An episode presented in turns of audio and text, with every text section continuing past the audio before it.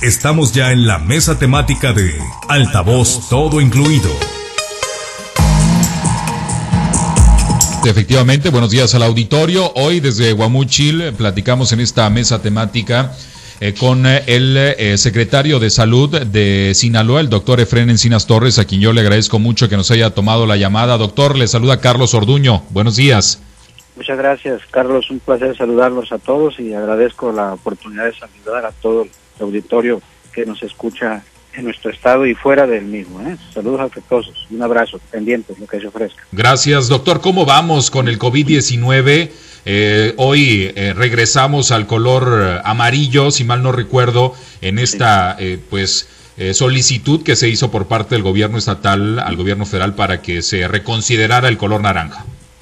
Sí, gracias por la pregunta y es muy importante, Carlos Iván. En realidad, eh, Efectivamente, como vimos la semana pasada en el anuncio de, el semáforo epidemiológico o epidémico por la Subsecretaría de Salud Federal, eh, en este caso representa la Secretaría de Salud a nivel nacional, bueno, nos pusieron un semáforo epidemiológico color naranja. Eh, sin embargo, la, argumentación se da en base a los datos eh, y las tendencias epidemiológicas propias del Estado. Entonces, la argumentación se dio técnicamente hablando, no con otro sentido, ¿verdad?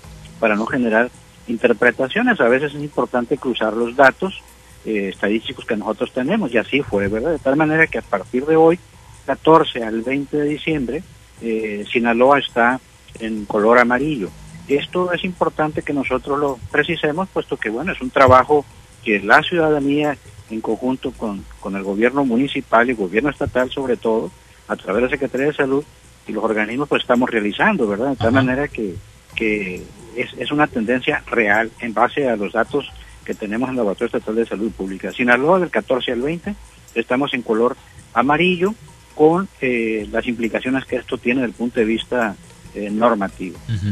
Doctor, en, recientemente, bueno, se hablaba también de la desconversión de algunos hospitales. ¿Esto eh, influye en este, en este regreso al color amarillo? Sí, desde luego.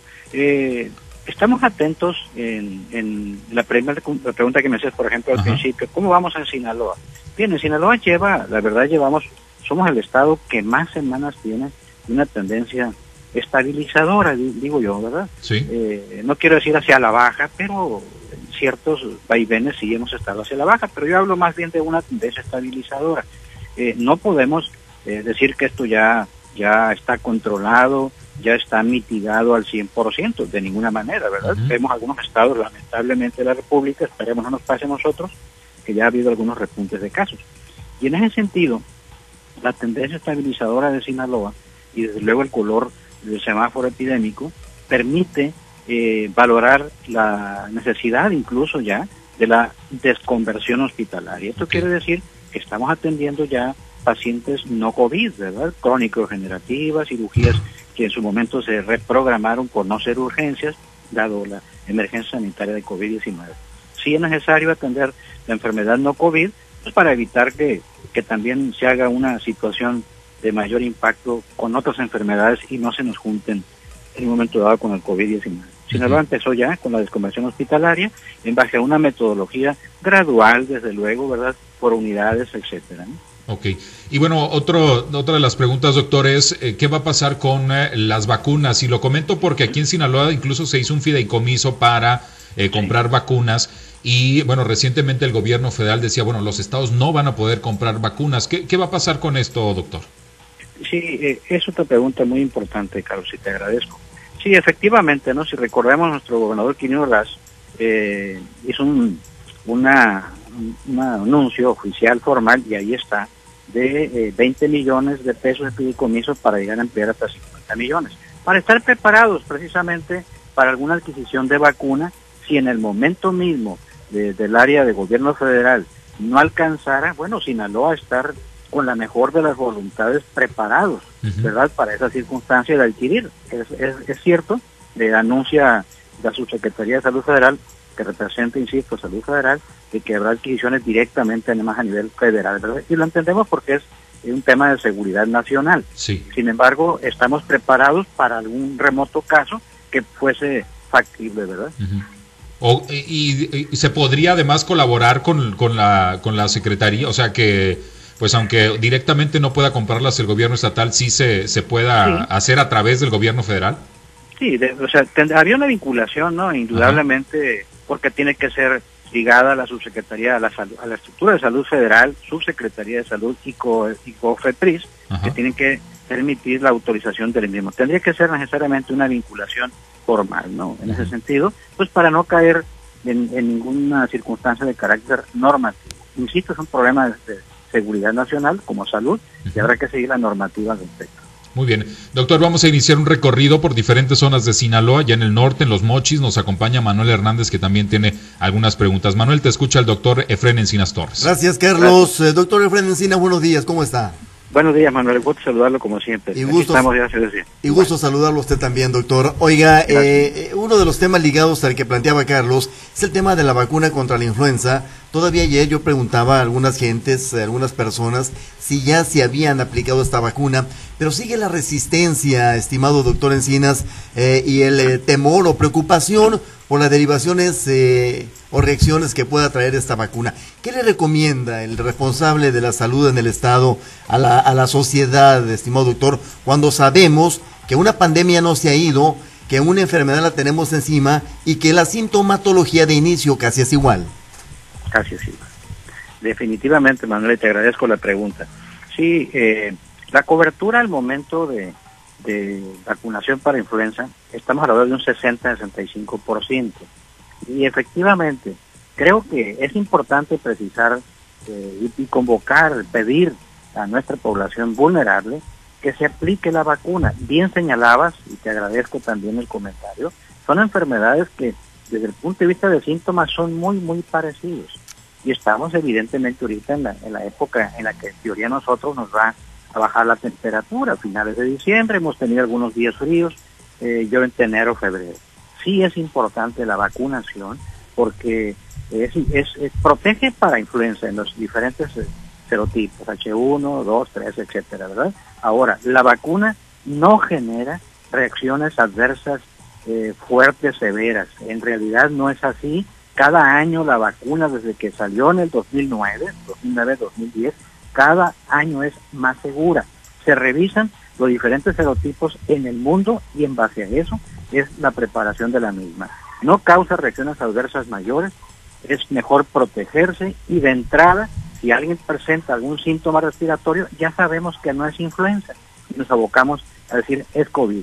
Pero aparte de eso, evitamos que haya, se, se junten, ¿verdad? Lo que se llama una sindemia y evidentemente el impacto a la salud sería mejor. Hay que vacunarse a las personas vulnerables no hay que tenerle miedo a la misma eh, porque es seguro. Ya está disponible para toda la sociedad, doctor. De inicio se garantizó para cierto sector, ya lo menciona usted. Entonces ya la población puede ir a los centros de salud o a las zonas de aplicación. Sí, eh, está para la población vulnerable, ¿no? en un momento dado quienes tengan factores de riesgo hay que acudirlo. A lo mejor los demás, pues no tendría objeto, puesto que su capacidad de respuesta inmunológica es suficiente, ¿verdad? Hay un llamado, doctor, que yo creo que usted va a coincidir, coinciden, no, no creo, coinciden seguramente en ese llamado. Estamos en fechas de mucha movilidad. Ya vienen los paisanos del norte, ya vienen los mismos connacionales de un estado a otro. Va a haber mucha movilidad en el estado de Sinaloa. Y ahorita Sinaloa, usted lo ha dicho, estamos en una, en una estabilidad de, casos COVID. No hemos, gracias a Dios, rebasado los 90 o los 100 eh, casos a diario y eso nos mantiene pues en el estatus eh, epidemiológico que usted ha descrito. ¿Cuál es el llamado a la sociedad sinaloense, particularmente, estimado doctor Encinas, en estas fechas que se vienen ya la semana que entra en Nochebuena, ya están las posadas encima, las reuniones y las fiestas? Eh, en la Ciudad de México, una de las razones del brote intenso de COVID, pues fueron reuniones familiares prácticamente, doctor. Aquí a los sinaloenses, ¿qué nos dice? Haces un comentario muy, muy bueno, Manuel, y te agradezco también de nuevo sí, indiscutiblemente en esta temporada, pues es viéndolo antes de la etapa de época de COVID, pues obviamente todos esperamos unas reuniones normales, familiares, fiestas, posadas, etcétera. Ahorita es diferente, ¿no? La petición a la población es que evitemos al máximo posible ese tipo de reuniones de carácter familiar o posadas donde se desborde el conglomerado. Porque aparte de eso, pues obviamente hay bebidas, etcétera, ¿no? Pero sobre todo eh, la población que está en casa, Ya se sabe cómo se ha cuidado. Alguien puede venir de fuera y portar el virus, ¿verdad? Y peor tantito si no tiene las medidas de seguridad y de protección sanitaria, como es el uso del cubrebocas. Y tiene razón, en los diferentes países y en México también, la mayor de las circunstancias de que se contaminan en casa, que hacen de la transmisión, que adquieren la enfermedad, son por este tipo de reuniones. Eh, el llamado es a la mesura, a la cordura, más vale evitar, prevenir que tener la enfermedad. Podemos afectar a nuestros seres queridos que están en casa, adultos mayores. Eh, en verdad no tiene objeto, si vamos a atravesar el océano, ya casi lo atravesamos, vamos a la mitad, un poquito más allá, tenemos que regresarnos a la orilla otra vez, ¿verdad? Incluso, pues si alguien se siente con un cuadro respiratorio, aunque sea una gripe común, para eso está el call center, para eso está el sistema de salud, cualquiera del sector salud, para que se atiendan. Y es mejor no movilizarse en ese sentido porque van a transmitir probablemente la enfermedad. Entonces, eh, reservarse, estimado doctor, eh, llegar a Navidad, llegar a Año Nuevo y traspasar este año eh, dentro del marco de la tranquilidad y prevención posibles.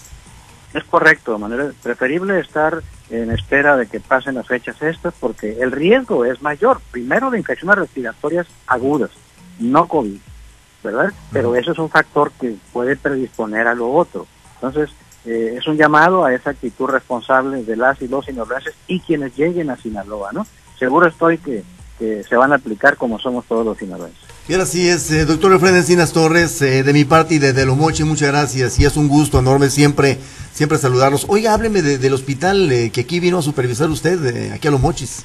Definitivamente, es muy importante. hospital, es general, efectivamente, ahí nos atendió el doctor Rosa, el director del hospital, por el proyecto que tenemos de la creación de la unidad materno-infantil. Es muy importante, el Hospital General de los Mochis nos atiende a toda la población usuaria que no tienen derecho a audiencia formal, no nada más de AOMES, del Valle del Carrizo, del Fuerte, de Choice, todos ahí defienden. Y esto va a ser muy importante. Con eso se va a ampliar alrededor de 70, 80 camas más, con servicios especializados ahí en la unidad. Va a ser mucho, muy importante este crecimiento y la capacidad de respuesta para la población que así lo desea. Perfectamente bien. Doctor Encinas, gracias y atentos con usted a la tarde con el informe epidemiológico. Gracias, Manuel. Igualmente, un abrazo. Cuídense mucho, por favor. Muy buen día. Carlos, regreso contigo. Muchas gracias, eh, Manuel. Doctor, vamos a ir a Guasave. En Guasave nos acompaña Pablo César Espinosa en esta mesa temática también y tiene algunas preguntas. Eh, Pablo, te escucha el doctor Efren Encinas Torres. Muchas gracias, gracias. Eh, Carlos Iván, doctor, qué gusto saludarlo. Buenos días. Igualmente, Pablo, un placer escucharlo de nuevo y a sus órdenes. Gracias, doctor. Oiga, eh, en el caso de los contratos, doctor, que tienen el personal que fue contratado exprofeso para el tema COVID, que creo que vence en el 31 de diciembre, ¿qué, va a ocurrir? ¿Ellos terminan? Eh, ¿Van a extenderlos? Eh, tomando en cuenta que todavía estamos en medio de la pandemia, doctor. Claro, sí, muchas gracias, Pablo, por la pregunta muy interesante. De hecho, primero que nada, un reconocimiento a todo el personal de salud que ha estado en las primeras líneas atendiendo a esta población que bien lo merece y evidentemente tanto de base como de contrato. Se estableció efectivamente contratos de INSABI con apoyo de Salud Federal y del Estado, desde luego, y eh, algunos concluyen formalmente el, el, digamos, el contrato, sobre todo los de Salud Federal, el 31 de diciembre, porque es en base a un contrato que se firmó. Pero veremos la posibilidad indudablemente de continuar por algún otro camino independientemente del proceso de basificación federal que está pendiente y que se anunció precisamente por la estructura federal de, muy al principio cuando recién asume la presidencia el presidente de la República y que Sinaloa inclusive fue el primer estado de la zona occidente que firmó el convenio de adhesión. Consideramos que vamos a continuar con ellos y haremos toda la gestión. Diría yo al personal trabajador de contratos que estén tranquilos, que estamos buscando la mejor decisión en ese sentido y conjuntar las gestiones al área federal. ¿Cuántos eh, están en esa condición, doctor, en Sinaloa? Que fueron... en, Sinaloa tenemos alrededor de unos mm, cerca de 700 contratos en todo el estado. 700 800 contratos en todo el estado. Bien. Eh, ¿No han tenido contratiempos, doctor, para, para cumplir las prestaciones? El gobernador hace unos días anunciaba lo del bono. ¿Se, ha estado dispersando o se concluyó esto? Sí, efectivamente. Eh, tanto la, el pago de asistencia perfecta, y también lo del bono COVID en el personal eh, de primera línea eh, se está integrando, ya el trabajo estuvo, inclusive ya se dispersaron algunos pagos en ese sentido. Vamos bien también, es más que merecido, ¿no? Y es un reconocimiento muy simbólico a toda esa actitud positiva que tuvo el personal. Hola doctor, eh, nos hablaba el día que estuvo aquí en Guasave de la desconversión, obviamente al Hospital General, como se va a dar en todos los eh, hospitales ya de Sinaloa. Queda muy rezagada la atención médica para, para pacientes de, de otros eh, problemas que pues tenían en su momento programadas cirugías, operaciones, tratamientos. ¿hay, ¿Hay mucho rezago en ese sentido? Claro, sí, interesante la pregunta, Pablo, muchísimas gracias de nuevo. Mira, eh, como bien sabemos, pues lógicamente la reconversión hospitalaria fue necesaria para abocar a la emergencia de este momento que era precisamente COVID-19. Esto permitió pues, que se reprogramaran algunos procedimientos eh, que independientemente de eso recordemos que eh, hubo un convenio desde Salud Federal a través de FunSalud donde se subrogaron algunos servicios de atención, ¿verdad? sobre todo cirugías de vesículas, cesáreas, etcétera, en medios privados que se inscribieron a un censo de unidades, ¿verdad? En la plataforma de salud federal. De tal manera que eso ayudó a que el sector, pues diríamos que estuviese atendiendo patología no COVID, que en su momento fueron también urgencias, ¿verdad? Tenemos alrededor de, en términos generales, en la Secretaría de Salud, eh, el marco de atención en la productividad, por ejemplo, más o menos un 50% de eh, casos atendidos y obviamente con la oportunidad de seguir atendiendo al resto. Muy bien. Doctor, pues como siempre, un gusto saludarlo. Muchísimas gracias de mi parte. Igualmente, Pablo, un abrazo fuerte y cuídense mucho. Lo mejor de esta Navidad, ¿no? familia, con todos los cuidados. Gracias, doctor. Efectivamente, regresamos con Carlos Orduño. Mucho. Muchas gracias, eh, doctor. Este fin de año se va a incrementar la vigilancia por parte de la de la COEPRIS y de los organismos que dependen de la Secretaría de Salud para vigilar que se sigan cumpliendo los protocolos de seguridad sanitaria. Es correcto, eh, Carlos. Tenemos, de hecho, una mesa permanente eh, de trabajo con eh, los municipios a través de la red de municipios en salud y el Consejo General de, Salud Estatal.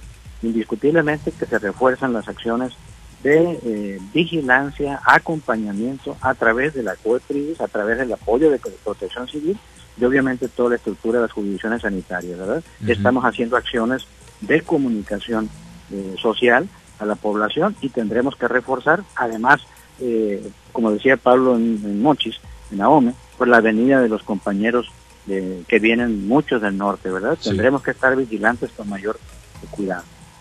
Muy bien, doctor, el, estos eh, eh, congeladores que puso a disposición eh, la Universidad Autónoma de Sinaloa, eh, sí, sí se pueden utilizar, sí, sí, los van a utilizar y si hay y si ustedes pretenden adquirir más, doctor, por, por el tema del manejo de la pandemia, digo de la vacuna. de la vacuna efectivamente y que es para la pandemia indiscutiblemente, como bien lo señalas. Sí, uno de los de los criterios pues de la vacuna esta de Pfizer es precisamente la red de frío que tiene que ser de ultracongelación, abajo de 70 grados. Eh, uno creyera, o pensaría, perdón, que los estados, eh, en este caso particularmente Sinaloa, no tendríamos, ¿verdad?, refrigerados de esa naturaleza, porque la vacuna habitual es de 2 a 8 grados. Pero a través precisamente de sectores, como en este caso la Universidad Autónoma de Sinaloa, eh, se cuenta alrededor de 30 refrigeradores, ¿no?, para almacenar cada refrigerador almacenaría alrededor de unas 8.000 dosis. Entonces, Sinaloa, en el momento que nos vayan a dar la distribución para la vacuna, contaremos con esa capacidad ya instalada y desde luego para la aplicación y distribución a la sociedad conforme a la metodología que se hizo. Listos para ello. Muy bien. Doctor, nos preguntan del auditorio si usted te considera prudente el regreso a clases presencial el próximo semestre. Yo creo que en ese sentido tenemos de hecho una eh, reunión más tarde con el secretario de Educación Pública, el doctor Mejía, a efectos de revisar eh, todo el proceso que tendría que seguirse para el regreso, en su caso, gradual, geográfico, viendo eh, por zonas eh, epidemiológicas del Estado. Recordemos que varios municipios están en color verde, por el número de casos existentes, entonces veremos la posibilidad de hacerlo de manera prudente, escalonada, gradual y sobre todo sin poner en riesgo la población estudiantil, los docentes y desde luego la sociedad. Habrá que tomar en cuenta todas esas medidas para hacerlo. Muy bien. Doctor, también nos preguntan del auditorio que si habría posibilidades de buscar algún tipo de apoyo para la Cruz Roja. Nos dicen que, pues, aunque no forman parte, no forman, eh, no son parte de la Secretaría de Salud, pues en este tema del COVID-19 pues han estado ahí trasladando muchos pacientes y que pues eh, eh, pues dicen no no hay obligación pero si hubiera este si hubiera forma de apoyarlos que si se puede buscar una, una opción doctor de, hecho un, un, saludo afectuoso al delegado estatal al licenciado Carlos Bloch y a toda la estructura que manejan en el estado. Se integraron muy bien con el estado de Sinaloa a través del Consejo de Seguridad en Salud. Tuvimos un chat de referencia y contrarreferencia de pacientes de la Cruz Roja, junto con protección civil, eh, evidentemente salud, todos estuvimos atentos. Claro que habremos de considerar la inclusión y ya los incluimos, desde luego, con amplio margen de reconocimiento. Tenemos pendiente, de hecho, una reunión con ellos. Muy bien, gracias doctor, le agradezco mucho la oportunidad de platicar en Noticieros Altavoz. Al contrario, Carlos, un saludo afectuoso, cuidémonos mucho todos en familia y que todo sea para bien en estas Navidades de Año Nuevo en esta nueva normalidad. Cuidémonos mucho. Un abrazo fuerte.